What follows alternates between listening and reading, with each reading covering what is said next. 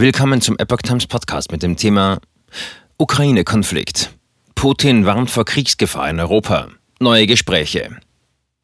Ein Artikel von Epoch Times vom 2. Februar 2022. Putin bleibt in seinen Äußerungen deutlich. Die Ukraine darf seiner Ansicht nach kein NATO-Mitglied werden, sonst steigt die Kriegsgefahr. Die nächsten diplomatischen Gespräche stehen an. Im Konflikt zwischen Russland und der Ukraine gehen die diplomatischen Bemühungen um eine Entspannung der Lage in die nächste Runde. Der britische Premier Boris Johnson will am Mittwoch mit Russlands Präsident Wladimir Putin telefonieren. Das Gespräch war zunächst für Montag angesetzt, kam aber aufgrund der innenpolitischen Probleme Johnsons zunächst nicht zustande. Der niederländische Premier Mark Rutte hat derweil einen Besuch beim ukrainischen Staatschef Volodymyr Zelensky geplant. Johnson war dort bereits am Dienstag zu Gast. Angesichts eines massiven russischen Truppenaufmarschs in der Nähe der Ukraine wird im Westen befürchtet, dass Russland einen Einmarsch in sein Nachbarland plant. Der Kreml bestreitet das. Für möglich gehalten wird auch, dass Ängste geschürt werden sollen, um die NATO-Staaten zu Zugeständnissen bei den Sicherheitsgarantien zu bewegen. Moskau hat einen entsprechenden Forderungskatalog an die NATO und die USA gerichtet. Darin enthalten ist unter anderem ein Ende der NATO-Osterweiterung. Beide lehnen die Kernanliegen Russlands ab, haben aber in schriftlichen Antworten einen Dialog angeboten. Putin wird's deutlich.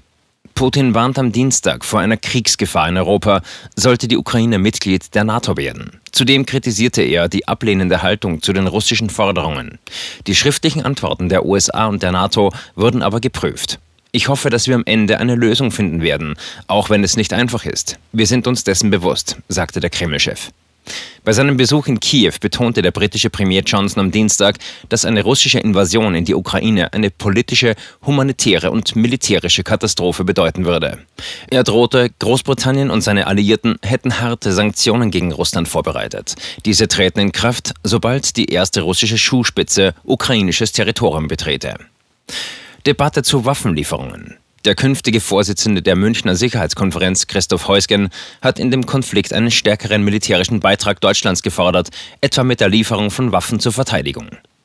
Wenn sich die Ukrainer heute hilfesuchend an Deutschland wenden, sollten wir sie mit Defensivwaffen unterstützen, sagte Heusgen den Zeitungen der Funke Mediengruppe und der französischen Zeitung Ouest Français.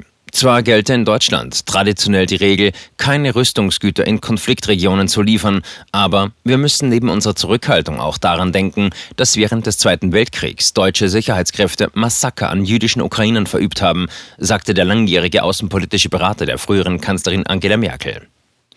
Der Konflikt ist zu komplex, als dass allein Waffenlieferungen ihn lösen könnten, sagte CSU-Generalsekretär Markus Blume dem Redaktionsnetzwerk Deutschland.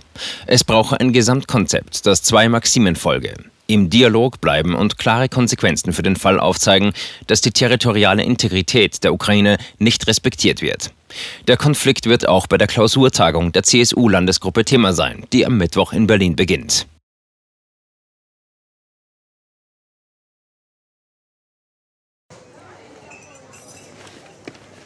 Bis Brot ich ess, das Lied ich sing.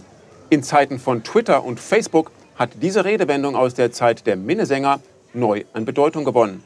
Bis Brot ich ess, das Lied ich sing bedeutet in der Medienwelt, dass Zeitungen die Interessen derer vertreten, die sie bezahlen. In Deutschland sind dies meist Parteien, Werbekunden oder Stiftungen einflussreicher Geldgeber. Die Epoch Times ist frei von allen solchen Einflüssen und steht allein in der Verantwortung derer, die sie finanziert, nämlich Ihnen, unseren Lesern. Die Epoch Times bietet Ihnen einen investigativen Journalismus, der Tatsachen aufdeckt und sich nicht von einer Agenda oder politischen Korrektheit einschränken lässt. Wenn auch Ihnen wirklich unabhängige und unzensierte Informationen wichtig sind, dann finden Sie diese in der neuen Wochenzeitung der Epoch Times. Zum Preis von nur einer Tasse Kaffee erhalten Sie nachhaltige Geistesnahrung für eine ganze Woche. Bestellen Sie die Epoch Times jetzt gratis drei Wochen lang zum Kennenlernen und lesen Sie den Unterschied.